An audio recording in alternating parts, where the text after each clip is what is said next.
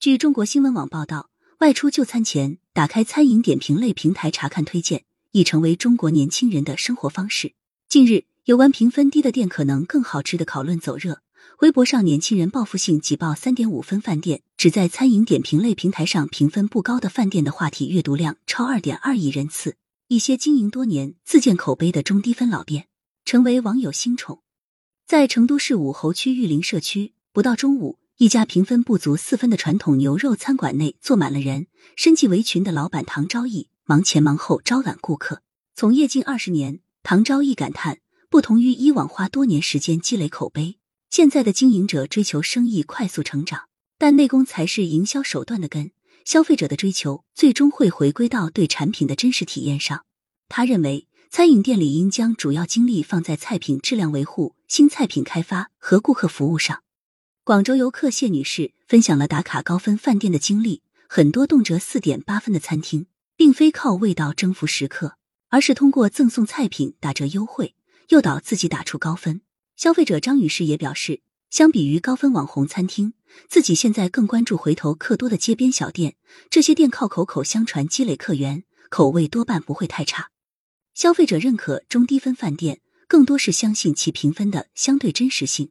对此，成都居民刘先生总结出了一套打卡经验：分值在三点七分到四点二分之间，入住时间超过五年的店。能吃出加个感觉，这样的店大都开在社区街边，有固定客户，没有在平台上营销，评分不会太高，也不会太低。这种现象是理性消费的回归。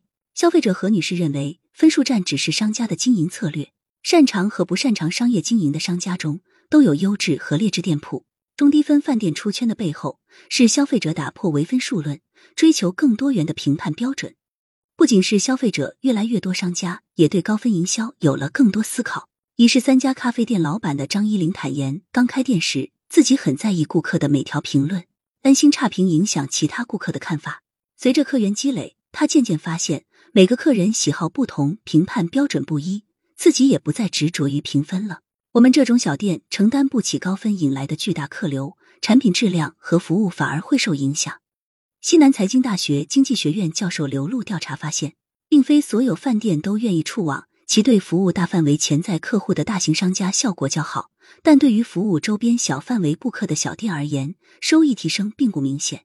此外，当下的年轻消费者更加理性，不再盲从网络宣传，倾向于根据实际消费体验做出消费决策。中低分饭店中，小店、单店、夫妻店、新开店居多，他们往往客单价低，没有专人营销推广。消费者产生的自然评分居多。对于消费者追逐中低分饭店这一现象，成都餐饮同业工会执行会长袁小然分析，其中隐藏着消费者对餐饮消费评价体系回归真实、公平和全面的期望。网络平台、餐厅、消费者三者互动构成了评分结果。他建议平台加强引导，餐饮单位认真做好食物，消费者客观看待评分和打分，才能让评分更有含金量。感谢收听羊城晚报。广东头条，喜马拉雅语音合成技术，让您听见更多好声音。